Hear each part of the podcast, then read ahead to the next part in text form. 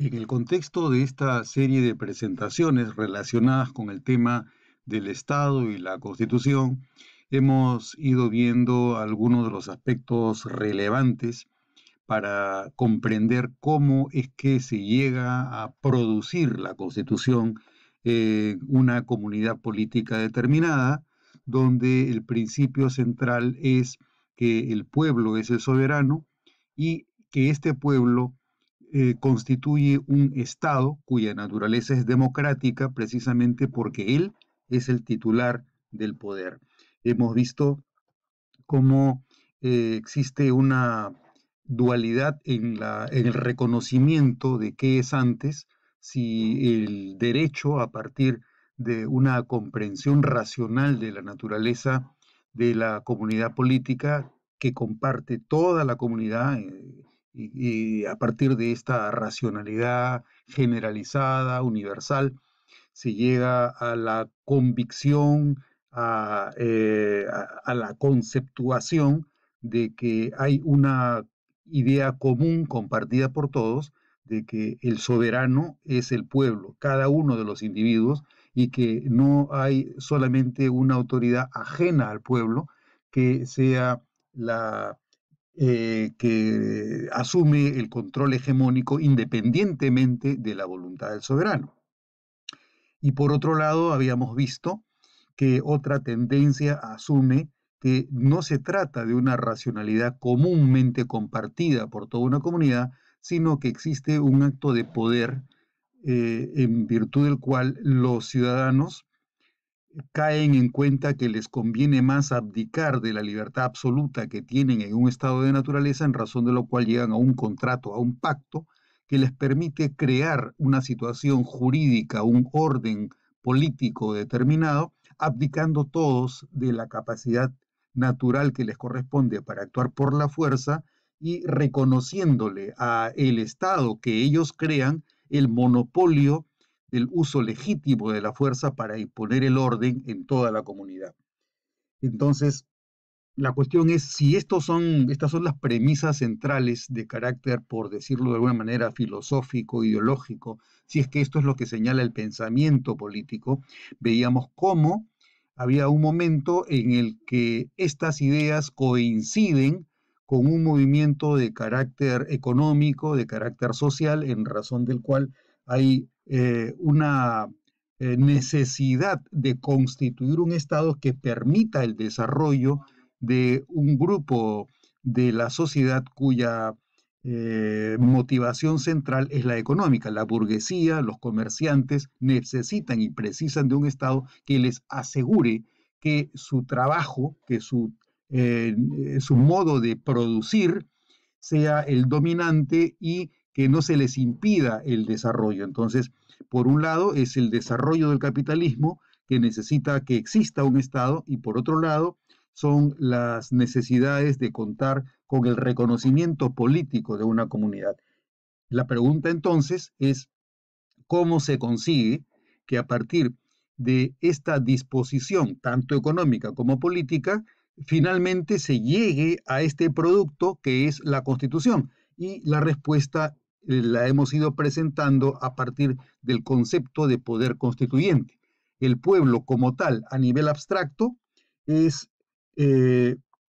es el poder constituyente. Es decir, es el pueblo el que tiene la titularidad, pero el pueblo, para que pueda ejercitar esa titularidad,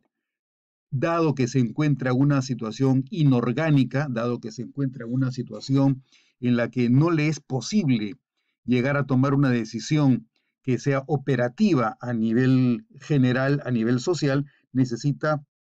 pasar de lo inorgánico de su relación, de sus incompetencias de carácter funcional y operativo, debe pasar a una magnitud diferente, pasar de la, del anonimato, de la falta de organicidad, a una magnitud organizada. Esta magnitud organizada es la que permite determinar cuál debe ser el texto de la constitución del pueblo. Entonces, debe pasarse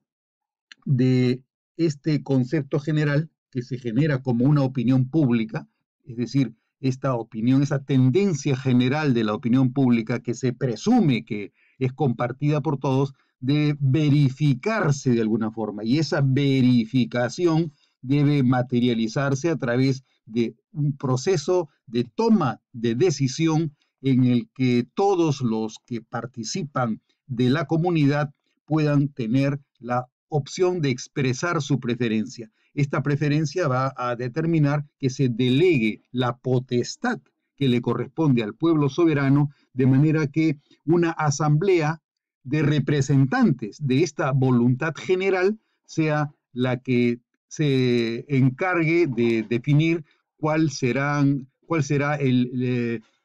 cuáles serán los términos de este pacto colectivo y cuál debe ser la composición de los órganos que en lo sucesivo serán encargados de manifestar la voluntad estatal del pueblo. Como es imposible que todo el pueblo esté presente todo el tiempo en un espacio público señalando cuál debe ser el texto, debe por lo mismo señalarse que eh, haya un grupo de representantes con un mandato popular para que puedan señalar la voluntad del pueblo. Cuando nos encontramos ante este dilema, las experiencias muestran algunas formas de conseguir que la constitución sea creada como consecuencia del mandato por el cual se eh, identifica a quienes en representación del pueblo tienen el mandato de definir y de decidir cuál será el contenido político de la Constitución. Entre los diferentes tipos de manifestación de este poder constituyente podemos mencionar, por ejemplo, eh, el primero de ellos sería que una asamblea, una asamblea eh, elegida directamente por el pueblo, a partir del ejercicio de sus funciones, señala cuál es el texto de la Constitución y si ya existe una Constitución, la modifica valiéndose de un proceso. O sea, en este, en este primer supuesto estamos asumiendo que la Constitución ya existe y que la Asamblea lo que va a hacer es modificar el texto de esa Constitución. Una segunda manera de organizar el poder constituyente es mediante la convocatoria a una asamblea para que prepare el proyecto de constitución, el mismo que luego debe ser sometido a la aprobación directa por el pueblo mediante un referéndum. En este segundo supuesto, no estamos asumiendo que ya existe una constitución, sino que por el contrario, se convoca a una asamblea para que la asamblea sea la encargada de redactar el proyecto. Ese proyecto no tendrá vigencia ni validez, ni será exigible ni vinculante hasta que el pueblo no lo ratifique mediante un acto de participación política al que se denomina el referéndum, que supone que se aprueba o no se aprueba el proyecto preparado por la Asamblea. Una tercera alternativa es que la Asamblea, que ha sido convocada con el fin de preparar el proyecto de constitución, lo somete a ratificación pero no lo somete a la ratificación del pueblo directamente, sino a la ratificación de los órganos legislativos de niveles inferiores al Estado central. En un Estado federado serían los estados que integran la federación y en un Estado unitario, como en el caso peruano, tendría que remitírsele el texto de constitución a los órganos legislativos de los gobiernos regionales para que ellos se pronuncien sobre el contenido del proyecto preparado por la Asamblea. Y por último, una cuarta alternativa es que se somete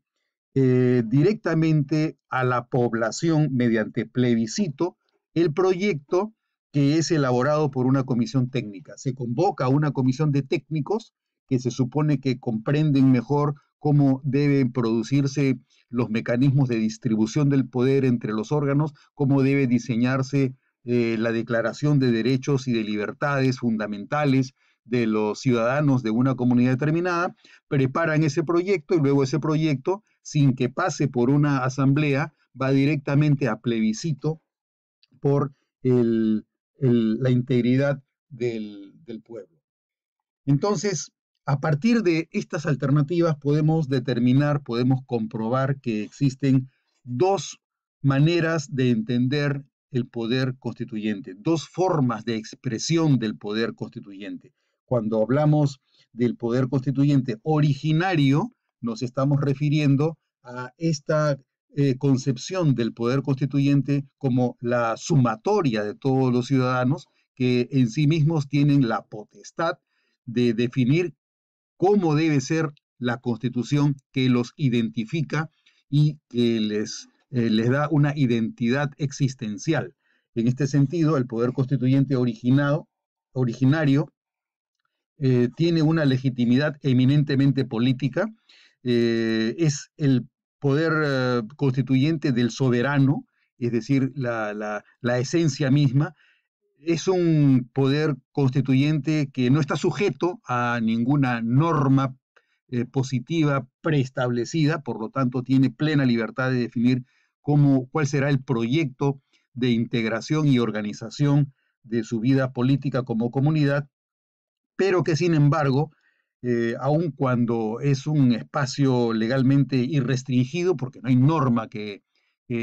lo condicione o lo limite, sin embargo, debe delegar este poder originario para hacer efectiva la potestad que tiene en su condición de soberano. Entonces, cuando, se, cuando damos el salto hacia la delegación del poder constituyente originario, nos encontramos con el poder constituyente constituido o derivado. Esto quiere decir que el eh, poder constituyente originario, cuando delega su competencia como soberano para que haya un cuerpo encargado de definir los términos de la constitución, el poder constituyente derivado será el que identifique los puntos clave que van a permitir el establecimiento de los procesos de formación de la voluntad política del Estado. Entonces, eh, cuando encontramos a la Asamblea que ha recibido el mandato del poder constituyente originario, esta eh, autoridad va a cumplirse en el contexto de los términos de ese mandato. El poder constituyente derivado es el mecanismo mediante el cual eh, una asamblea tiene pautas y tiene un proceso que debe observar y que debe seguir desde el punto de vista formal para eh, señalar cuáles son los alcances de la Constitución o cómo puede reformar estos alcances de forma que se adapten a las necesidades históricas y del tiempo. La voluntad del sujeto constituyente, por lo tanto, en el caso del poder constituyente derivado, debe enmarcarse en un parámetro, el parámetro que fija el propio texto de la Constitución, a cuyo amparo debe eh, dirimirse, debe resolverse, debe redactarse los términos del texto constitucional que va a regir la organización política y los límites que tendrá el Estado frente a la libertad de cada uno de los ciudadanos. Entonces, vemos que el, poder constituyente